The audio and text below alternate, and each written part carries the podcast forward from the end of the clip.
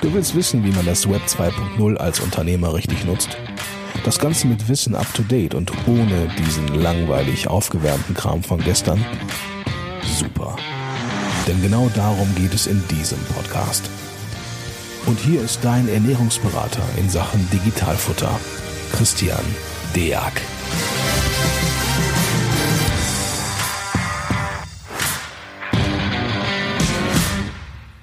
Hallo und herzlich willkommen zu einer weiteren und neuen Folge vom Digitalfutter Podcast. Glücklicherweise bin ich heute nicht alleine, sondern ich habe die Jungs von Account One bei mir. Stellt euch doch mal kurz eben vor, ihr beiden. Ja, ich starte einfach mal. Mein Name ist Wolfgang Schmütz, bin hier bei Account One auch Miteigentümer und verantwortlich für die Kundenbetreuung. Ja, unseren Service für den Verkauf, äh, zur Gründung von Account waren ganz kurz. Ähm, ich selber komme, bin Diplom-Betriebswirt und komme eigentlich aus der Wirtschaftsförderung. Das ist so meine Ursprung. Habe ich zehn Jahre lang gemacht. Und da habe ich dann äh, Gorian Brockschild getroffen, der stellt sich hier gleich vor. Äh, der fragte mich mal, äh, ich habe hier ein Problem, wie kriegen wir dann hier die Daten aus dem Onlinehandel in die Buchhaltung und wie kann man das automatisieren? Kennst du einen guten Programmierer? Und da habe ich ihn dann zusammengeführt mit Jan Engelhardt, der heute jetzt nicht dabei ist, aber der ist eben unser IT-Leiter und, und dann haben die mich gefragt, ja, gute Idee, wir gründen mal eine Firma. So, ja, dann gründet ihr mal eine Firma und äh, dann ist im äh, Herbst 2016 unsere Firma entstanden und seitdem sind wir fleißig als Softwareunternehmen dabei, äh, Anbindung zu entwickeln, aus dem Onlinehandel in unser System, was dann, ich sag mal, die Daten aus dem Onlinehandel in Buchführungsdaten überführt, in Dathefter. Okay. Ich übergebe einfach mal an Gordian, der kann ein bisschen das noch ergänzen, was wir da genau angebunden haben. Ja, genau. Ich bin Gordian Brockstedt, ähm, gelernter Steuerfachangestellter und wie Wolfgang eben so schön sagte, äh, bin ähm, ja für Account One verantwortlich gewesen, zumindest für die Idee dahinter. Ähm, komme eben selbst ähm, ursprünglich aus der Steuerberatung, habe mal eine ganze Reihe Online-Händler betreut, ähm, buchhalterisch. Ähm, das war noch so zu Zeiten äh, Anfang Pan-EU und ähm, bin ja in Excel-Tabellen und ähnlichen äh, Kontroversen äh, trunken und ja mit diesem äh, Missstand bin ich eben zu Wolfgang und ähm, genau.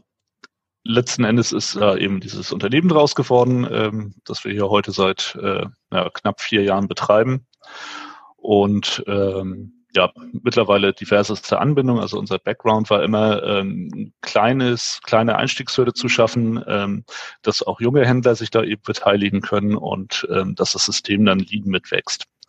Ähm, dafür haben wir diverse Schnittstellen geschaffen äh, zu unterschiedlichen Shopsystemen, zu unterschiedlichen Payments, zu Marktplätzen, ähm, die so, sagen wir, auch gerade in der Anfangsphase immer viel gewählt werden. Also Amazon, eBay, ähm, Plenty Markets, Shopify dabei, ähm, Stripe als Payment-Dienstleister mal so als Beispiel dabei und noch diverse andere. Und ja, heute ähm, betreuen wir da eben so knappe 1000 Online-Händler in der monatlichen Aufgabe, Daten aus dem E-Commerce in die Buchhaltung zu bringen. Ja, sehr cool.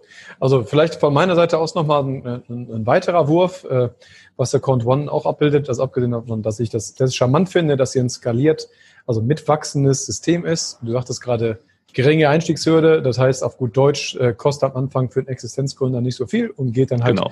äh, immer mehr nach oben.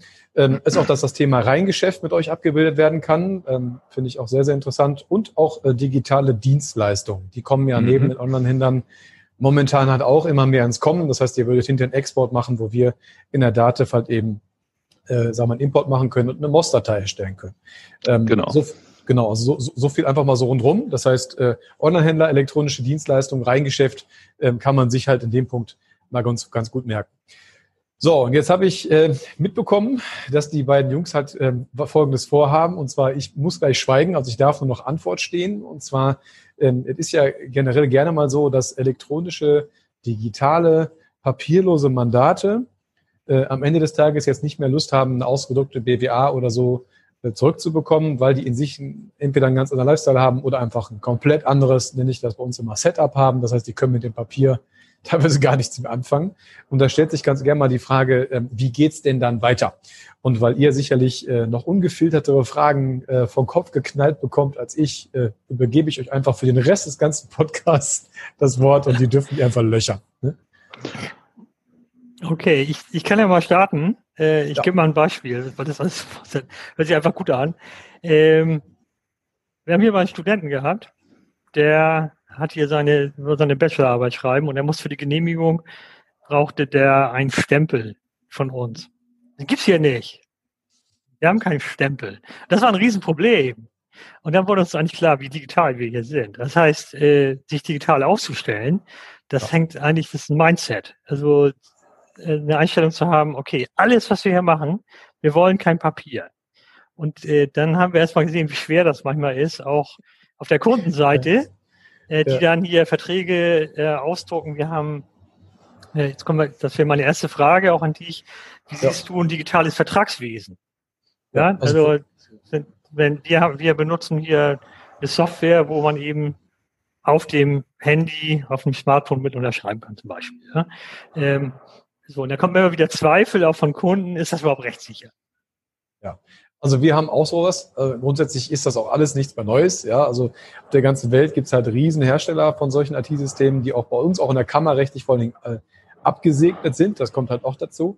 Ähm, und wir haben alle, sowohl unsere eigenen Verträge, also Neumandatsverträge, äh, als auch das, was wir für unseren Kunden beispielsweise beim Jahresabschluss oder was auch immer unterschreiben lassen müssen, entweder automatisiert mit Handy-Apps gelöst, die wir halt beispielsweise durch Datev-Freizeichnung online nutzen. Das heißt also alles, was schematisiert Jahresabschlüsse und Steuererklärungen sind, Handy-App abfotografieren ist bestätigt. Das, was ich ansonsten noch brauche, äh, Link schicken, es öffnet sich ein Fenster auf irgendeinem Touchscreen, egal was es ist, mit einem Finger oder einem Pen unterschreiben, speichern klicken, äh, ist bei, wird bei uns auf unserer Seite runtergeladen, ist signiert mit einem Zeitstempel und mit einer ID und ist fertig. Okay, das haben wir bei uns genauso gelöst. Ähm, das ist einfach der Start bei uns. Überall, wo, wo, wo genau. Verträge geschlossen werden, wo man sich vertragen soll, dann gibt es eben auch Verträge. Ähm, so, und wir kommen dann mal ganz schnell jetzt zwischen Steuerberatung und Buchhaltung, kommen wir gleich zu dem Thema, ähm, geht das denn überhaupt in der Prüfungssituation? Also kann ich, kann ich den Mut haben und sagen, sag ich dem Prüfer, wenn ich jetzt eine Prüferin oder Prüfer vom Finanzamt kommt, ja, tut mir leid, ich habe hier keine Rechnung. Äh, hier, gucken Sie sich das ja an. Ich, so, das bei Account waren so gelöst. Wir haben also runtergebrochen auf den Mikrokosmos eines äh, Verkaufs, haben wir jede Buchungszeile aufgeschlüsselt mit für jede einzelne Transaktion, was da steuerrechtlich dahinter steht. Äh, wie siehst du das? Reicht das aus aus deiner Sicht? Ja, also die, äh, die Prüfungen, die wir haben, die bestehen natürlich nicht nur aus eurer Seite. Also sag mal, diese Ausgangsseite, wie der Mandant sein Geld verdient, sondern auch noch so, wie er sein Geld einnimmt. Aber auf eurer Seite ist es so, es gibt ja eine Einzelaufzeichnungs-, aber keine Einzelbuchungspflicht. Das heißt, selbst wenn Sachen äh, gesammelt und, und gestaucht gebucht werden, muss man hinterher halt in dieses System halt reingehen können und muss quasi ein Downstreaming machen können, dass man sagen kann, okay, hier sind die fünf Euro, lieber Prüfer, hier stehen am Ende fünf Millionen, aber da hast du die einzelnen fünf Euro äh, und dann ist gut. Und auf der anderen Seite ist es so, dass alles das, was Rechnungseingänge sind, wird bei uns schematisiert gelöst mit beispielsweise Fastbill oder LexOffice, das ist alles, was wir reinbekommen, wird ja eh digitalisiert, kommt zu uns rein. Dann machen wir eine große Schere, dass wir sagen, gut, Kunden, die gar keine Lust mehr auf, auf Papier haben, die machen bei uns eine große Verfahrensdokumentation. Das heißt, die müssen auch ihre Papiere nicht mehr aufbewahren. Wir, wir buchen und verschweißen die mit einem Buchungssatz. Das Bild ist dahinter. Der Prüfer möchte die Sachen sehen, der kriegt eine Archiv-DVD ins Amt geschickt, guckt sich alles an. Wenn er keine große Verfahrensdokumentation, sondern eine sogenannte kleine bei uns hat, also die einfach nur rechtlich verbindlich ist, äh, verbindlich ist, weil man die eh machen muss, dann hat er die, guckt sich meistens genau die gleiche DVD an äh, und ist dann hat dann keine Lust mehr, die Originalbelege zu sehen, die es ja eigentlich noch geben muss, weil er darf, durfte ja nichts vernichten. Ähm, äh, und das passiert aber ist keine rechtliche Antwort jetzt, aber passiert aber sehr selten, dass nachgefragt wird und auch die Prüfer froh sind, wenn sie mal eben alles kontrollieren können. Das ist für die auch ein sehr, sehr sauberer und schneller Vorgang. Ja, also auch in der mhm. Prüfung ist das kein Problem und der Rest geht dann meistens, entweder kommen die Prüfer noch tatsächlich mal vorbei, aber meistens geht es dann hinter telefonisch für einzelne Rückfragen und dann ist gut. Ja, genau. ja guter Einstieg, ähm, was das Thema Belegbild angeht. Ähm, ja. Da haben wir es ja auf der Eingangsrechnungsseite so, ähm, korrigiere mich, wenn ich falsch liege, aber so ein normaler Online-Händler hat denke ich, so 100, 150 Einkaufsrechnungen im Monat. Ähm, gehe jetzt mal von so einem äh, ja, Private Labeler aus, der da seine, seine ersten zwei, drei Produkte bei Amazon listet und da jetzt so ein bisschen äh, Klimbim drumherum hat. Bei der Verkaufsseite sieht das ja schnell mal anders aus. Da haben wir ein paar tausend äh, Bestellungen im Monat. Wie sieht das ja. aus? Muss da dann ähm, das Belegbild mit einem Buchungssatz oder ähm, sagst du, nee, komm, äh, wenn wir das referenzieren können, reicht das? Äh, will ich auch gar nicht haben, äh, aus, aus, dem, aus dem Grund, weil das Grundsetup besteht ja bei euch im, äh, im Programm selber, dass wir gucken können, gegen welche Konten gebucht wird. Ähm, und es wäre so, wenn du mir Tausende von Buchungsbildern, also Belegbildern pro Monat rüberschiebst, müsste der Mandant die bei uns im Datev-Unternehmen online für die Belegsicherung auch noch Geld bezahlen. Und da die mhm. ja immer mehr werden und sich nicht ersetzen, sondern immer mehr werden, äh, wird dieser Betrag äh, definitiv hinterher richtig heftig. Also ich habe schon Online-Händler gesehen, die über 100 Euro jeden Monat nur für die Belegsicherung äh, äh, Geld ausgegeben haben, obwohl die ja an anderer Stelle auch nochmal verfügbar waren. Ne? Also wir machen das so, dass wir diesen Strom ausstellen. Das heißt, da importieren wir ohne Belegbilder also die Sachen, die, wo die, also die Ausgangsrechnung ohne Belegbilder, die Eingangsrechnung mit, klappt auch hervorragend. Mhm. Wunderbar. Ähm, genau. Was wir auch immer ähm, als Frage kriegen, also was uns ganz häufig dann betrifft, äh, wie ist das, wenn wir zwei Systeme haben? Wir haben jetzt einen äh, Verkaufskanal, zum Beispiel Amazon, und ähm, warum auch immer möchte der Händler nicht äh, den Rechnungsservice da nutzen, sondern nutzt jetzt einen Service wie EasyBill. ja. Oh, und jetzt haben wir zwei äh, Datenstreams. Wir haben einmal Amazon, die uns äh, quasi mit Orderdaten, Paymentdaten, Shipmentdaten versorgen. Und dann steht da irgendwo ähm, ein Fakturasystem rum, das Rechnungen erzeugt. Und jetzt äh, ist es ja immer ein Problem ähm, auf der einen Seite, äh, was Amazon im Zweifel sogar ausrechnet für den Kunden und ähm, was dann in Rechnung gestellt wird. Ähm, dieser Abgleich dahinter, A, ist der notwendig oder ähm, muss man einfach nur sicherstellen, dass die Einstellungen da korrekt sind? Und ähm, wie ist das mit der Rechnungssumme? Weil das ist immer diese eine Frage, ja, und was ist mit meiner Rechnungssumme? Ich habe doch hier eine Rechnungssumme, die muss doch jetzt irgendwie in die Buchhaltung. Ähm, wie siehst du das? Ja, im Endeffekt ist es so, man sollte an den Rohdaten ansetzen. Das heißt, das, was Amazon in der Quelle ausspuckt, das sollte man sich halt direkt schnappen. Und eine fortlaufende Rechnungsnummer, na gut, die ist halt nun mal bei Einnahmenüberschussrechnern nicht verpflichtend. Bei äh, Bilanzieren ist, bei Bilanzieren ist es verpflichtend, dass eine fortlaufender, geschlossener Nummernkreis halt da ist. Ähm, man muss aber auf der anderen Seite auch sagen, dass die Rechnungsnummern ähm, zumindest in der Buchhaltung hinter so ein bisschen an Bedeutung verloren haben, weil eine Rechnungsnummer bei einem PayPal oder bei einer Kreditkarte gar nicht mehr mitgeschliffen wird. Das heißt, was dahinter mhm. bezahlt wird, also wenn es um das reine Ausbuchen geht, klappt eh nicht mehr. Also da muss man die Buchhaltung so aufbauen, dass man nach Bezahlart hinterher die Debitoren einteilt. Das heißt, alles, alle Kunden, die bei meinem Kunden über PayPal äh, bezahlen, kommen auf folgendes Konto. Alle, die über Kreditkarte bezahlen, auf folgendes Konto. Und dann kann man am Ende des Tages sagen, okay, wenn debitorisch natürlich alles verbucht ist. Also wenn ich weiß, wie viel tatsächlich in Rechnung gestellt wurde, auch wenn sofort bezahlt wurde, aber dass man einen Sollzustand hat, der muss ja dem Ist-Zustand automatisch entsprechen, abzüglich der Gebühren, die ein PayPal oder Kreditkarte nimmt. So kann man dann einen Schuh draus machen. Das ist so eine gewisse Krücke, die man sich da bauen muss, weil wir auf unserer Seite gar nicht in der Lage sind, tausende von Eingangsrechnungen mit Rechnungsnummern, die wir auch gar nicht haben, zu verbuchen. Das ist beim Online-Händler ja was ganz Besonderes. Der hat ja vielleicht, sag ich mal, drei Produkte, aber davon 5000 pro Monat. Ja, dann kann man mhm. sich ja quasi aussuchen, welche fünf Euro wurden jetzt gerade bezahlt von wem. Ne? Ja. Also, ist unmöglich. Ja. Ne? ja. Ja, je weniger Produkte, desto schwieriger ist der Zahlungsausgleich. Ne? Genau. Das ja. ist da einfach so. Hm. Ja, super. Ähm, gut. Ähm, eine Frage, die uns auch immer noch häufig äh, über den Weg läuft, ähm, die wir auch immer, ah, tun wir uns schwer, das zu beantworten, ist im Grunde, äh, der Onlinehändler sagt, ja, Mensch, äh, ist ja nett alles, äh, aber ich weiß doch, was ich verdient habe. Das äh, sehe ich in meinem ähm, ja, Online-Shop, in meinen Auswertungen, in meinem Plenty-Market-System, sehe ich am Monatsende eh, wie viel ich verdient habe. Ähm, wie relevant ist für eure Kunden äh, die BWA? Oder wie macht man die für den Kunden wieder relevant, frage ich mal so rum.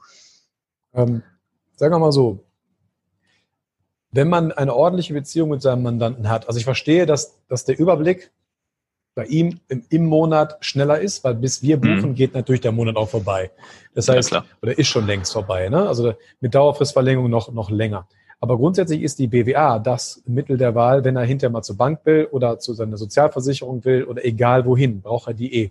Und bei uns ist es halt so, dass die Sachen werden ja online zur Verfügung gestellt und wir gleichen die Zahlen halt auch ab. Das heißt, man trimmt sich gegenseitig darauf, da bitte auch drauf zu gucken. Wäre ja auch möglich, dass er einfach mal vergessen hat, einen ganzen Shop einzubinden.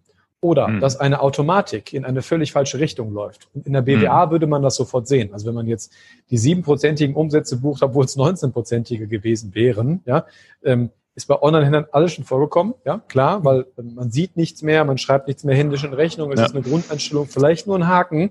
Ähm, dann ist hinterher halt wichtig, ähm, dass das, was hinterher bei uns in der BWA steht, auch, auch wieder richtig ist. Dass das nicht mehr die alltägliche Relevanz für den äh, äh, für den Steuerpflichtigen hat, verstehe ich auch. Wie gesagt, weil wir dafür auch viel zu spät dran sind. Ne? Also der Monat geht vorbei und mhm. dann irgendwann fangen wir an zu buchen. Jemand, der just in time was sehen will, hätte ja bei uns gar nicht die Möglichkeit dazu. Äh, zwar gibt es Kunden, die bei uns wöchentlich buchen, also auch natürlich gegen, gegen Aufschlag, weil wir viermal im Monat ran müssen, nicht nur einmal, aber auch das ist halt nicht täglich. Ne? Das heißt, ja. grundsätzlich ergibt sich das durch die Kundenbeziehung. Das Einzige, ähm, was man halt immer wieder feststellt, ist, dass das ist das Risiko bei Online-Händlern oder generell bei digital und skalierbaren Berufen, dass man gerne mal so den Eindruck hat, das geht schon alles vollautomatisch und das geht alles am besten mit einer Handy-App. Ne? Also das ist es halt nicht. Und, und äh, spätestens dann, wenn man in eine Betriebsprüfung kommt und seine Buchhaltung nicht vernünftig zeigen kann, ihr dürft ja nicht vergessen, grundsatzordnungsgemäßer Buchhaltung bedeutet, einem sachverständigen Dritten innerhalb von angemessener Zeit einen Überblick über meine Geschäftsvorfälle zu geben. Und wenn mhm. ihr dem erstmal acht Programme zeigen müsst, die der von dem noch nie was gehört hat, am besten auf irgendwelchen Online-Konten, die, wo er sich live erstmal einloggen muss, das wird nicht funktionieren. Ne? Ähm, es funktioniert halt, wenn man eine BWA oder eine, Datenexport vom Steuerberater bekommt. Wenn man bilanziert, wenn man größer wird, ist das E-Thema eh vorbei. Ne? Also muss man eh über diese, diese ganzen Rutschen nehmen. Also da warne ich massiv vor, äh, einfach nicht, weil wir Steuerberater uns massiv um Kleinstbuchhaltung reißen, denn das ist, ähm, auch wenn das ein Mythos ist, nicht so. Ja? Also ist nicht so, dass wir uns jetzt hier um 30 oder 50 Euro Buchhaltung reißen würden, weil die normalerweise, wenn die nicht vernünftig eingestielt sind, mehr Aufwand für uns äh, machen, als dass die überhaupt, äh, dass, dass wir quasi nur Geld drauflegen und wir ziehen die meistens trotzdem mit durch, weil ähm, wir nicht das Herz haben, die einfach zu kündigen. Ja, aber, aber so ist mhm. ja halt die Realität ähm, sollte man sich da grundsätzlich an ein vernünftiges und skalierbares Setup gewöhnen. Äh, und da macht einfach das Zusammenspiel aus einer vernünftigen Buchhaltung, guten Vorsystemen und einer möglichen digitalen Beratung in einem Schritt, also die auch versteht, was ein Online-Händler ausmacht, Sinn. Ansonsten wird spätestens beim Jahresabschluss oder spätestens bei der Betriebsprüfung wahrscheinlich nicht mehr ganz so lustig, wenn, das, wenn die eine also, Seite nicht weiß, was die andere macht. Ja, also die BWA avanciert bei euch nicht nur äh, nach dem Motto, okay, hier, du hast Summe X verdient diesen Monat, sondern eben auch als Überwachungsinstrument, äh. Beratungsgrundlage äh, für deine Beratung dann am Ende und eben ja. auch als Nachweis äh, für spätere Zeiten dann. Ganz genau, ja. Genau, und die Systeme, ich ergänze das nochmal, die Systeme, die jetzt, äh, ich sag mal, Daten zu eurem Buchhaltungssystem zuführen, ja, ja. Die kann ich zwar zusätzlich als Infoinstrumente benutzen. Im Zentrum der Informationssammlung steht das Buchhaltungssystem und deren Auswertung. Ja, und genau. äh, da geht die Entwicklung ja auch weiter. Wir haben jetzt nochmal äh, vor einiger Zeit mit Data eine längere, ein längeres Gespräch geführt, dass dann irgendwann auch die API-Anbindung kommt für unser System. Wenn wir das denn haben, dann sind wir in der Echtzeit-Digitalisierung. Das heißt, äh, wenn wir dann Daten äh, mit einer API-Schnittstelle zu dem Datasystem spielen können, dann können wir dann auch noch mehr die Buchhaltung automatisieren. Der Kunde kann noch mehr äh, über Data vom Unternehmen online direkten Zugriff auf seine BWA bekommen, solange er dann seine Einkaufsrechnung pflegt. Das ist ja dann noch eine Frage der Fragen. Wir sehen hm. aber, wir sehen aber insgesamt die Entwicklung und das wäre nochmal eine Frage, wenn der Mandant zuliefert mit, was ich, Handyfotos und das System bucht damit mit diesem Handyfoto. Was ist da deine Erfahrung? Funktioniert das schon? Äh, geht das gut oder wie hoch ist die Fehlerquote? Das hängt einzig allein von dem Menschen ab, der das Foto schießt und das verarbeiten will. Ja, also weil das, das ist halt so, ne? Also ich kann einen ein, ein Vorgang super also ich habe mal ein Beispiel. Wenn ich, wenn ich beispielsweise durch die Gegend fahre mit meinem Auto und ich gehe tanken, dann habe ich halt eine Thermoquittung auf dem Schoß, die fotografiere ich. So. Und wie ich diese, wie ich dieses äh, Foto jetzt in die Buchhaltung schicke, das liegt an mir. Ne? Ich kann vernünftige Grundeinstellungen machen, die mache ich einmal, dann erkennt ihr demnächst Tankstelle und bucht das immer richtig. Wenn das aber schon falsch ist, ja, dann wiederholt sich es auch falsch. Die App würde jetzt nicht sagen, wenn ich das auf sonstige Raumkosten buche, würde die App jetzt nicht sagen, hör mal, du warst doch gerade tanken ich habe Öl gelesen, das kann kein Raumkosten sein. Das, das, da sind wir noch nicht. Ne? Das mhm. heißt, ich muss das, das Belegbild einmal anlernen äh, und dann wird das hinterher toll. Das heißt, äh, meines Erachtens ist es so, die Grundeinstellung darf nicht die sein, äh, dass ich durch Digitalisierung äh, oder durch eine Automatisierung jetzt einfach überall nur noch Kosten spare und überall nur noch, also harte Kosten in Form von Gebühr bei oder so. Die wird man weniger sparen. Man wird Opportunitätskosten sparen, weil man sich wesentlich weniger damit auseinandersetzen muss. Und ja. das sollte jedem Unternehmer das der größte Begriff sein. Ja, ich habe das bei mir selber so gemacht und ich habe eine Kanzlei. Ich könnte hier buchen wie vor 100 Jahren, wird mir noch nicht jemand übel nehmen, tue ich trotzdem nicht und merke einfach dadurch, wie wenig Zeit ich mit meiner eigenen Buchhaltung verbringen muss. Punkt eins. Ähm, ja, und der, der, der weitere Punkt ist natürlich der, wenn ich dann, nach, nachdem ich Opportunitätskosten gespart habe, kann ich mir daraus, sage ich mal, so einen Workflow aufbauen, der es mir auch zudem noch äh, erlaubt, ortsunabhängig zu arbeiten. Das heißt, fotografieren, schön und gut, ähm, mache ich genauso. Ist ein tolles Ding für die Betriebsprüfung, wenn alle Belegbilder digital da sind, weil die sofort verfügbar sind. Ich muss nämlich jetzt nicht als Mandant in den Keller und zwischen 30, Diener, 30 Ordnern irgendwo die 16 Quittungen suchen, sondern es sind alle da. Da spare ich mir schon massig Zeit. Beim Steuerberater ganz genauso, den man auch dafür bezahlen muss, dass er die Belege einzeln noch raussucht. Das hat sich alles erledigt.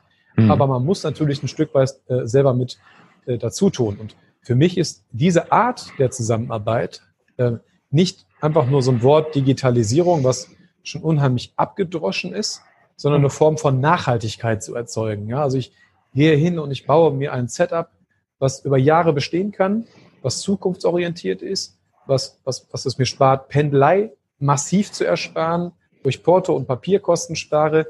Ähm, das ist aber so, so ein Ding. Ne? Man sollte das nicht nur machen wegen den Portokosten. Man muss, sollte das schon so sehen, dass das ein sehr, sehr sinnvoller, es gibt ja auch sehr viel nicht so sinnvolle, aber ein sehr, sehr sinnvoller Lifestyle ist, ähm, den wir beispielsweise hier mit der Kanzlei deshalb gerne komplett leben. Das ist am Anfang so ein Baum, der fällt gedanklich, ja, sehr, sehr langsam, aber dann irgendwann schneller. ähm, muss man, man muss sich halt umgewöhnen, äh, mhm. macht aber enorm viel Spaß am Ende des Tages. Also geht bei mir beispielsweise so weit, dass ich zu Hause ist, an mir äh, meinen eigenen Briefkasten abgesch ab, abgeschafft habe, dass ich alles nur noch über einen Dropscan-Service löse, weil ich einfach kein Interesse mehr habe, zu Hause Briefpapier in der Hand zu haben. Ich will zu Hause auch nicht mehr, keine Lust mehr drauf. Ne? Hätte ich nicht machen müssen. Ja? Ähm, ich habe das äh, über zehn Jahre so gelernt, abzuheften, Lochen. Blind könnte ich das, aber ich will es einfach nicht mehr. Ähm, ja gibt ein rundes Ganzes hinterher. Ja, ich glaube auch, also Digitalisierung funktioniert nur, wenn man es äh, im Ganzen lebt. Ja. Ähm, wir hatten zum Beispiel hier bei uns immer ganz lange überlegt, stellen wir uns hier überhaupt noch einen Drucker hin oder lassen wir es? Mhm. Äh, man sieht jetzt bei Wolfgang im Hintergrund, ich habe einen Drucker dahingestellt, vollen Bewusstseins, das Ding ist kaputt.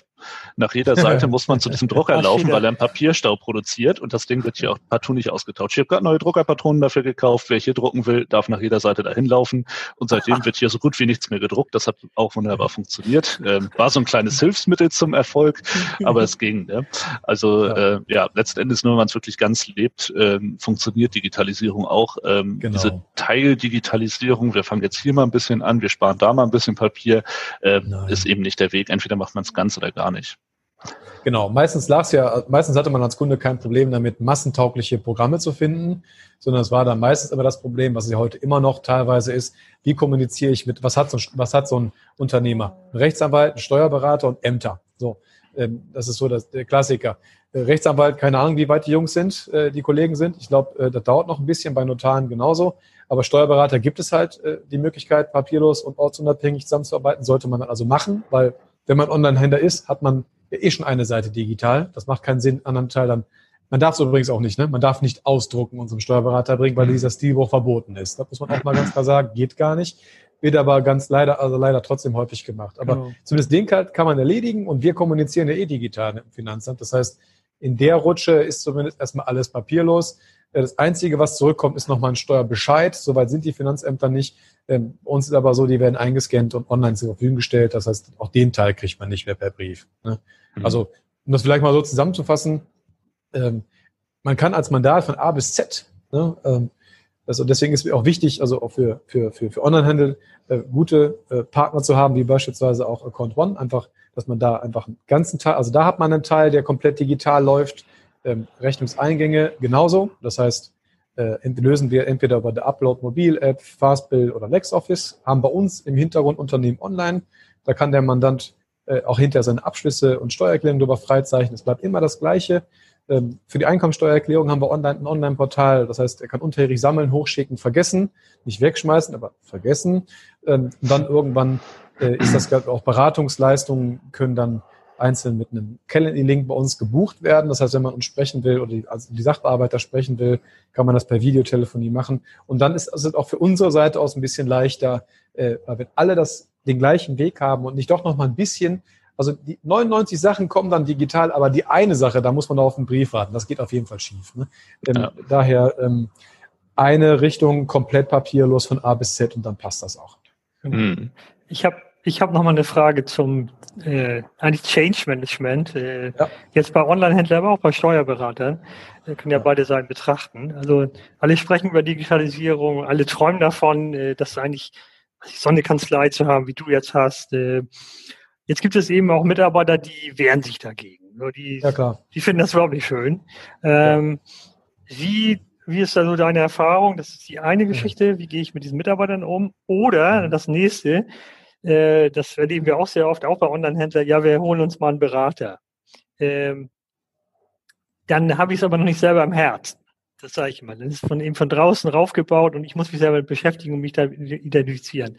Diese ja. beiden Fragestellungen, die würden mich da nochmal interessieren, wie du das äh, siehst und deine Erfahrungen dazu. Also Steuerberater dürften da, ich habe ein paar Datev-Artikel geschrieben, äh, den auch kennen. Also äh, da geht es darum, äh, wie, mit, wie, der, wie diese Change Management bei uns abgelaufen ist. Wir, wir hatten am Anfang massive Mitarbeiterverluste. Äh, wir haben fast alle unsere Mitarbeiter ersetzen müssen. Ähm, das ist so. Also wir hatten, wir haben, äh, glaube ich, von ganz ganz früher noch eine. Ansonsten sind alle neu. Ähm, das ist einfach so, dass gerade im Steuerbüro gerne mal das so weitergemacht wird, wie es schon immer war. Ähm, das ist auch nicht jetzt nicht schlimm, äh, es ist halt komplett anders. Also man muss sich in diese Arbeits, also wir haben in Deutschland sieben Einkunftsarten. Da sind wir Steuerberater drauf geschu geschult worden. Dafür haben wir ein Staatsexamen abgelegt. Das war bestimmt nicht leicht. Ähm, aber für mich ist die digitale Zusammenarbeit die achte. Ne? Also dass man das macht, ähm, das ist Arbeit und das ist, ähm, da muss man hinterstehen. Ich würde, und das, aber das Schöne ist, egal wer hier arbeitet bei uns, es will keiner mehr, nicht einer mehr zurück.